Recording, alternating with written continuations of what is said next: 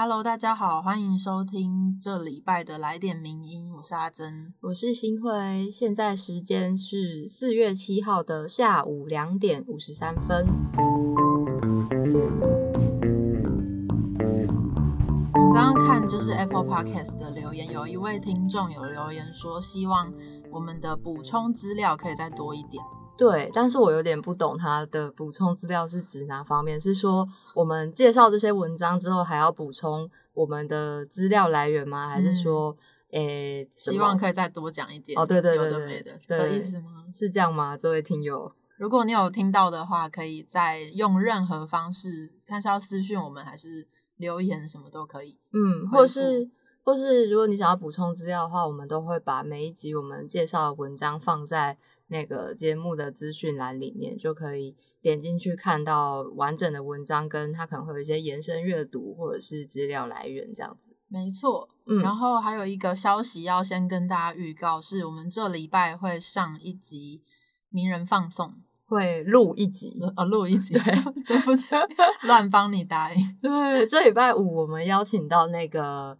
国际纪录片影展 TIDF 的策展人会来跟我们。聊今年就是因为疫情而延后一年的影展，到底发生了什么事情？没错，非常期待，也是就是事隔很久之后，名人放送的短暂复出，真的，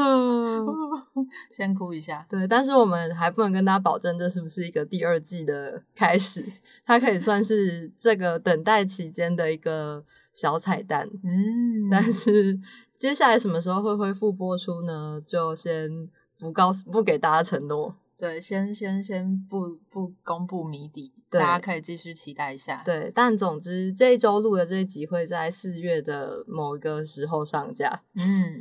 我真的是一个很不给承诺的人呢。好，没关系，反正世事无常就是这样。对。那我们今天的三篇文章呢，想要针对就是这一次泰鲁格号的事故，给大家三个面向的文章。对，因为其实我们这一集算是清明连假回来之后录的第一集节目嘛，然后大家也知道，在连假第一天四月二号就发生了这一次的。泰鲁格号的意外，所以我们就想说，刚好名人堂后来出了很多篇文章，就可以一一口气跟听友来从不同角度讨论一下这件事情。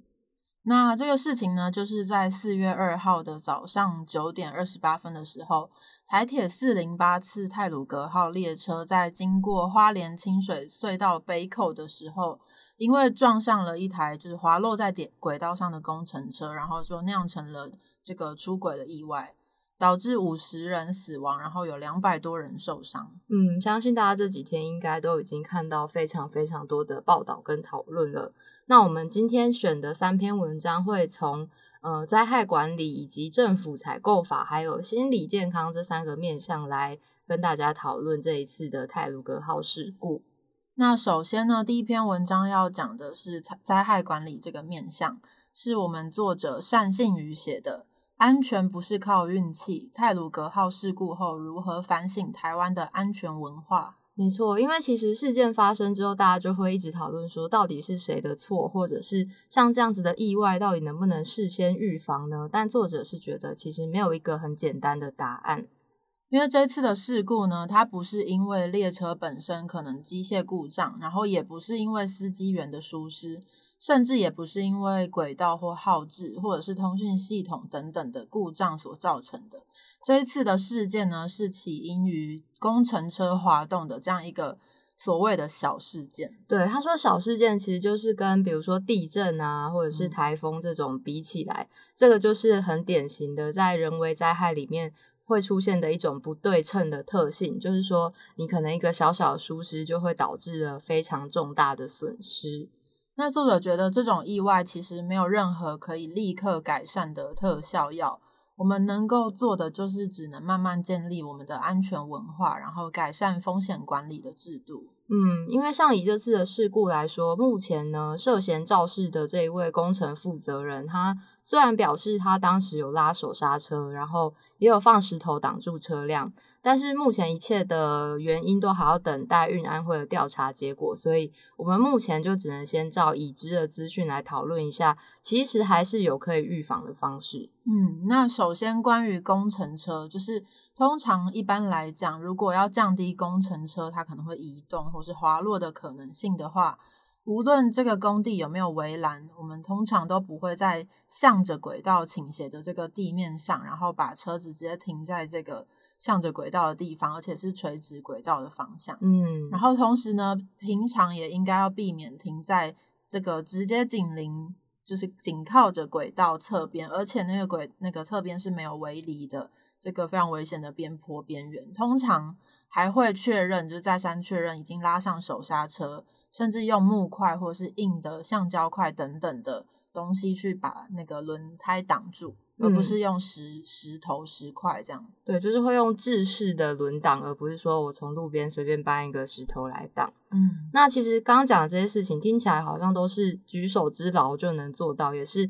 你可能平常就会想到说，诶，应该要注意一下的。可是为什么还是有可能会没做呢？作者就觉得这就在于安全文化有没有建立的问题。有可能是因为这个工程单位它没有一个严谨的作业程序，或者是说，如果这即使这个工程单位它有严谨的作业程序，也有可能是因为部分就相关的人员他们也许缺乏安全意识，然后就没有非常严格的遵守这个作业程序。那这就是也有可能导致意外会发生。嗯，所以这个安全文化看起来就是一个蛮长期的问题。那如果我们就把这一次事故的责任全部都放在可能是缺乏安全意识，或者是他可能一时疏忽的这一位驾驶身上，绝对是他不可承受之重。因为作者就觉得说，他对于他的疏忽有直接责任，但是台湾整个社会缺乏对安全文化的重视，才是一个更深层的结构性的因素。所以作者就说，他觉得要达到所谓的安全，不能只是靠运气，而是要靠有效的风险管理来保持这个安全是可以达到的。嗯，所谓的风险管理，大概来说就是你可能要付出一些资源来辨识跟分分析可能的风险因子，然后在定出可接受的风险标准之后，还要再投入资源来处理这些风险因子，而且你还要定期监测，然后才能够持续改善。不过，其实就是建立安全文化不能取代有效的风险管理这件事情，应该大家都心里有数。嗯不过，作者也有强调，如果不努力建立安全文化的话，那么风险管理就只会沦为一种表面功夫而已。嗯，所以这边我们就想要问一下听友说，大家觉得平常自己是一个注重安全的人吗？哇，这是个很大的问题。我觉得大家应该都会觉得我是吧，我平常嗯都怎样怎样啊。可是像我刚刚跟阿珍稍微讨论了一下之后，就觉得说，其实台湾人真的还蛮多那种有点侥幸吗？或者是觉得说做一下又不会怎样的那种。我之前都这样，也没有发生什么事情啊。对啊的的一个心理偷懒的心态，像是，像是例如说，我平常骑机车在路上，然后嗯，就很常看到。呃，机车钻钻来钻去就算了，哦就是钻来钻去，我是觉得钻来钻去没有没有绝对不行，但是你要钻来钻去，你就要好好的给我打方向灯。哦，但有的人会不打，对，蛮多人都不打的，就是觉得自己骑得很顺，然后就钻来钻去。但是事实上，你从后面看就会发现，这其实非常危险，因为你没有办法控制说被你钻过去的那台车，它是不是突然加速或什么。嗯，只要对方的速度跟原本不一样，那你就是会直接被撞到。是所以还是要记得打方向灯哦。因为像作者说，他可能就比如说你平常可能就会觉得哦，我都有做到我该做的，但是就是偶尔不打一下方向灯而已，这样子。但就他就说，其实很多台湾人都会有这种自然而然的一些经过自己判断之后觉得安全的不安全行为，嗯然后才会累积成这种安全文化不足的状况。那其实作者说，就是随着人类社会进步啊，我们各个系统，例如说台铁的系统，然后这次工程的整个系统，其实运作起来都是非常复杂的。那系统跟系统之间，还有人跟系统，以及人维持系统运作等等的，嗯这些中间过程当中，都是有很多不透明或甚至难以掌握的控制系统正在发生，所以导致各种人为灾害或意外事故也会越来越频繁，而且原因和后果常常是超乎我们想象的。对，像这次意外，大家就会说哈，为什么会因为一台工程车滑落就，甚至说为什么会有工程车滑落到轨道上这样子的事情？那像这次事件里面，台铁应该对厂商的安全有要求或查核，可是更重要的还是厂商自己的安全管理制度，因为在越复杂的系统里面，就会越需要依靠各种安全机制和程序，才能确保各自的安全，也才能预防这些高度不对称的人为灾害。那最后呢，是作者提出了这么多的他的看法，他最后还是提出了一个沉痛的质疑，就是说，但是讽刺的是，有多少人真的重视过这些事情呢？可能平常日常生活中，你每天按照习惯，然后就过得很顺，但是其实如果没有多想一点的话。就很有可能会因为这个习惯，然后就导致了不安全的事情发生。对，我觉得这篇的标题最重要就是他说安全不是靠运气。嗯，所以我那天事情发生之后，跟朋友聊天就在讲说，哇，我们能活到现在这个岁数，是不是真的已经算是运气很好了？但是我们好像不能一直靠运气下去。那今天第二篇文章一样是要谈这个泰鲁格号事故。只是要从政府采购法的这个面向去讨论。嗯，这篇文章是由作者寇德曼写的，《黑名单也能接标案》问号泰鲁格号事故后谈政府采购法两大漏洞。那会想要谈政府采购法这一个法条，是因为就是在事故发生之后，这个工程车调货卡车的所有人，义祥工业社就立刻成为了大家注意的焦点。那根据花莲地检署以及有一些网友也有自己去调查，然后就发现说，这个驾驶以及兼负责人李义祥，他其实曾经在其他的采购案伪造资料，然后有遭到法院判刑过。对，所以大家就开始质疑说，为什么他有不良记录还可以接标案呢？而且政府采购法明明就有所谓的厂商黑名单制度，那难道台铁会不知道吗？但其实如果详细来看的话，就会发现这个制度是有非常多的漏洞可以钻的。那在讲漏洞之前呢，首先先跟大家稍微说明一下这个采购法的黑名单制度，它到底是怎么样运作的。就是从第一百零一条来看的话，它规定说。机关在办理采购的时候，如果你发现这个厂商他有问题，那什么叫有问题？就是法条内列了大概十五项的明确具体的，怎么样算是有问题的。然后如果大家有兴趣，也可以自己去看法条。这样相关机构发现这个厂商有问题的话，是可以把它刊登在政府采购公报的。然后按照按照这个第一百零三条规定。如果你是被刊登在采购公公报上面的厂商，你不能够投标或者是分包任何的采购标案，等于就是说你是被列为拒绝往来户的。对，就是所谓的黑名单。嗯，那比如说像是借牌啊、文件造假、偷工减料、验收不合格等等，依规定就可以把这些厂商列入黑名单，又称为停权，其实是非常严重的，因为就会形同是停业的状况，对厂商的影响非常大。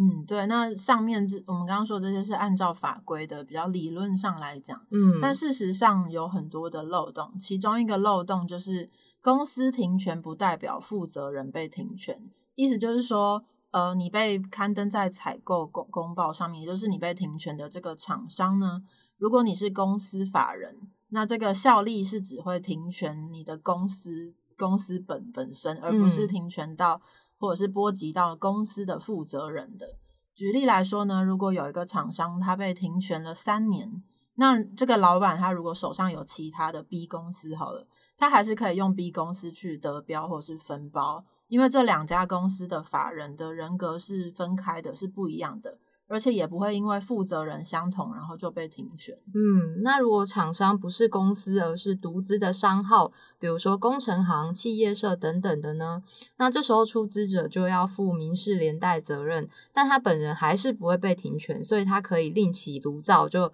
这家被停权，他就再去开另外一家商号，然后继续的去合法投标分包。对，这是其中一个漏洞。嗯，那另外一个第二个漏洞呢是。自己被停权，但是你还是可以跟得标厂商签约分包，意思就是说，这其实是一个更常见，而且更相较之下比较简单的做法，就是当你的这个厂商被停权，然后所以你就没有办法投标或分包嘛，但你可以用，你可以去跟其他家得标的厂商签约，然后帮他们执行一些部分的工作。那这种方方法其实比前面说的那种，就是例如说，哦，我我拿我手上的另外一家 B 公司去投标等等的这些操作起来，其实是更简单、更容易的。嗯，那大家一定就会想说，可是这样子没有违法吗？嗯因为采购法的第一百零一条第一项第十一款，不是有说不能违法转包吗？对，可是这边就是要来定义一下什么是转包，因为转包跟分包是不一样的哦。嗯我已经开始觉得有点混乱了。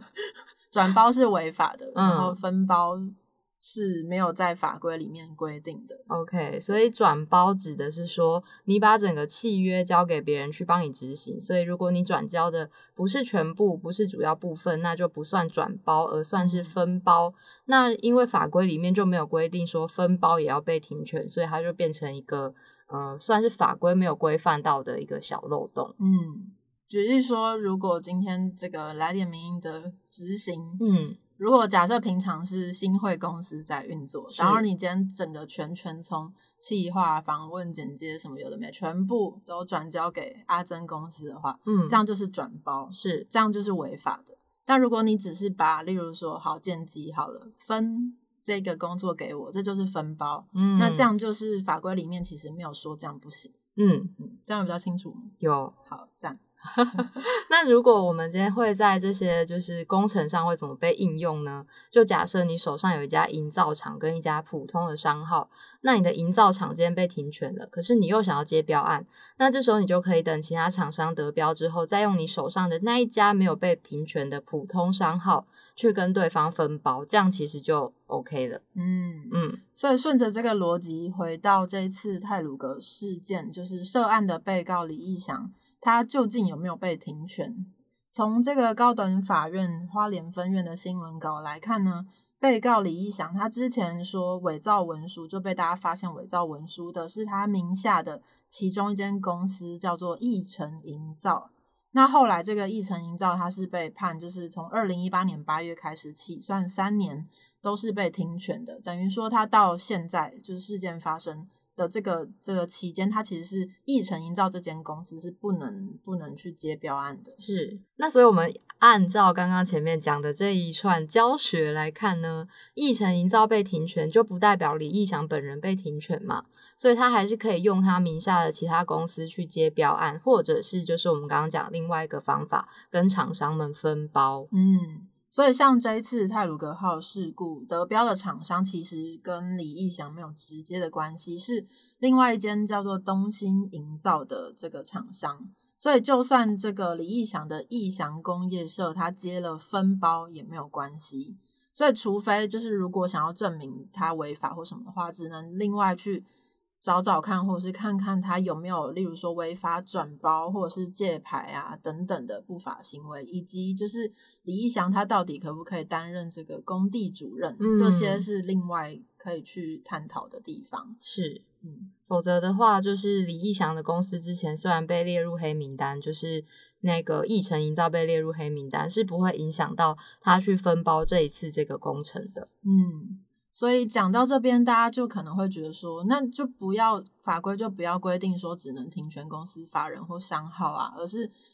大家可能会觉得应该法规要去直接规定说，哦，如果你违法，我就是停权你这个人老板嗯。本人，所以只要你违法，你本人就会被停权。嗯，但是其实这是有会产生另外一个没有办法解决问题的状况。对，就是你虽然如果改成说停权老板，其实好像也不一定能填补现在的法律漏洞，因为作者觉得从实际执行层面来看的话，公司的负责人往往其实只是一个人头，而不是幕后的老板。嗯那当你把人头列入黑名单，其实还是没有办法处罚到真的违法的人。那就算今天司法机关真的神通广大，也把这个幕后的老板真的抓到了，但嗯老板其实还是可以再找一个清清白白的新人头挂上去投标，就是嗯你停了这个人，那我再找下一个人，这样就好了。听起来怎么样处理都是会产生另外一种漏洞的感觉。是，而且还有一个实物上会遇到的很现实的问题，就是其实很多的政府标案常常是只有一家厂商会投标的。那这个招标的机关，他如果还把这家厂商列入黑名单，那他以后就是招标失败，没有人做他的案子，其实麻烦的还会是自己。所以实务上其实也常常看到说，哎，法院判决都已经判了，就是要执行黑名单这件事情。但是招标机关自己碍于刚刚说的那个原因，所以他其实有时候会没有好好的执行黑名单的制度，嗯，非常的无奈的。一个状况，对，就是一层又一层的没有办法处理的关系，才会导致现在这样的状况。嗯，所以作者的结论就是说，采购法黑名单毕竟就只是一个规定，但死的规定要靠活的人来执行。那如果这个规定本身就已经有漏洞，那人又不具体执行的话，类似这次相关工程的状况，可能我们是防不胜防的。嗯，这次听下来，就是发现其实这个法规里面是有一个很难解的漏洞的，然后。也可能是导致这次事件的其中一个一个原因。好，那我们进入到今天算是泰鲁格号意外特辑的最后一篇文章，我们要来把呃心情稍微沉淀一下，因为我们接下来要介绍的这篇文章呢是曾立新写的，叫做《隧道尽头终究有光》。泰鲁格号事故后，请把温柔留给受难者与家属。就是除了探讨事情到底为什么会发生之外，就是不管是当事人或者是看着这些画面跟新闻的我们，其实内心都是非常受到很大的创伤跟打击的。嗯，那也希望可以关照到彼此的心心心灵。对，心理健康是心理健康。对，因为我不知道听友记不记得，我之前有一次在讲那个，就是回顾三一一赈灾的时候，我有说那时候我国中，然后那时候因为电视就一直疯狂的重播地震跟海啸当下的画面，然后我后来就是我猜应该算一种创伤反应，就是晕眩发作，然后一个礼拜没有去学校上课。嗯，对，然后因为这一次因为事件也非常的重大嘛，然后相信大家也是新闻台就是二十四小时。不断的在播报相关的资讯，甚至有些呃网络媒体可能会下一些比较耸动的标题来吸引大家观看，但是相信大家在接收到这么大量的资讯之后，应该多少都会受到影响。嗯，影响真的蛮蛮蛮大的。对，像是这一次，因为我们有出了像我们刚刚前面说的几篇稿子嘛，那在编稿子的时候，还是会需要配一些现场图片跟照片。然后在浏览的那个过程，就是非常的创伤，创伤真的蛮蛮不舒服的。对，但是就完全无法想象，如果你在现场，不论你是刚好在那班车上的人，或者是你是亲友家属，或者是你是救灾人员，嗯，我觉得那个受到的影响程度一定是比我们更大的，对，几百倍之类的。对，但是我们就会想说，那我们现在到底可以做什么呢？嗯。那首先呢，如果受难者或是家属是你认识的人，可以给的几个大家的建议就是，你除了说节哀顺变之外，你其实可以给他们一个拥抱，然后告诉他们想哭就哭吧，可以不要勉强他们坚强，然后不要限制他们悲伤，也不要帮他们设下一个哀伤的期限。也不要以为自己能够只是明白他们所有的创伤，嗯，然后如果你有观察到身边有人因此状态不好，然后生活啊、工作、情绪都受到很大的影响，你就可以主动去问他说，你是不是需要帮忙，或者是邀请他参加一些社交聚会，或者如果他有信仰的话，也可以呃让他去寻求一些信仰上面的陪伴跟安慰，或者是就直接带他去寻找专业的心理咨商。是的。那如果你不认识受难者或家属，但同样也受到这次事故的心理上面很大的冲击的话，可以做的几个做法就是：首先，你可以减少转贴或是分享事故现场画面或新闻；而且，如果没有经过本人同意的话，也不要起底或是爆料，甚至对各种新闻的消息先持一个比较保留的态度。对，那如果你真的想要分享一些相关的资讯的话呢，也许也可以分享一些比较正向的讯息，或者是说有一些这次就有很多人会开始贴一些要如何心理照顾的资讯，然后也可以多多关心问候一下身边的亲友。那其实关于创伤这件事情是，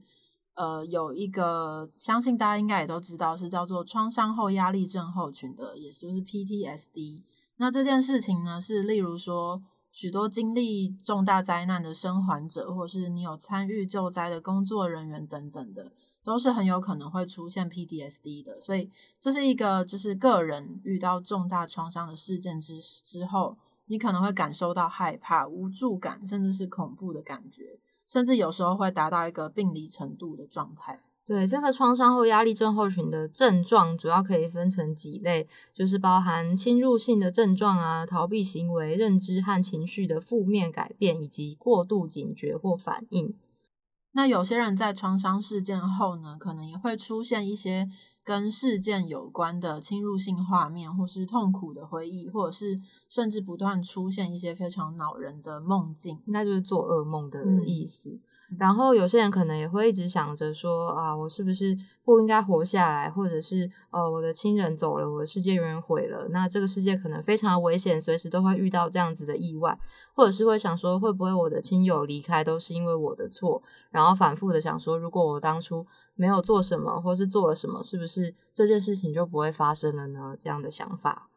或者很有可能也会出现易怒。自伤的行为，然后或者是容易被惊醒，然后注意力下降、睡眠品质不佳等等的情况。那如果你发现身边有朋友或是你自己在灾难后出现这样的状况呢，请一定要带着他或者是自己去寻求身心科或心理师的协助。对，就是这个创伤后压力症候群的部分，大家都可以在近期多留意一下。然后还有一个问题，就是在重大灾难之后，其实很多的人心理的心理受伤的状况也需要被注意。那当他们需要安慰跟支持的时候，其实更重要的是，他们也很需要被同理。那同理这个事情，其实即使我们知道同理心是很重要的，但具体到底要怎么做呢？有一个关键应该可以提醒大家的，就是可以，我们可以尽力理解对方，但是终究不会是对方。对，就是你如果记住这件事情的话，可能就可以减少一些所谓自以为是的鼓励或者是加油。因为有时候我们可能完全不一定能完全同理对方的时候，可能就会说出啊，你一定没问题啦，你可以的，事情没有这么糟啊。可是其实这真的是为了对方吗？还是说作者又觉得这其实只是在。这其实只是在减少我们自己面对对方痛苦的时候，想要缓解自己的紧张跟焦虑而已。嗯，就是这么说，这么说出这些话的话，对于当事者、受苦者来说，他可能其实只是一种表面的安慰，但是没有办法达到真正的体贴跟同理。就是或许我们无法做到和哭泣的人一起哭，但我们可以试着练习跟对方说：“我知道你很难过，然后我也很难过。虽然我永远无法完全明白你的痛苦，但是我们可以彼此作伴，然后一起度过这段艰辛苦痛的时光。”嗯，就是今天最后选这篇文章，也是想说，在这个可能大家都蛮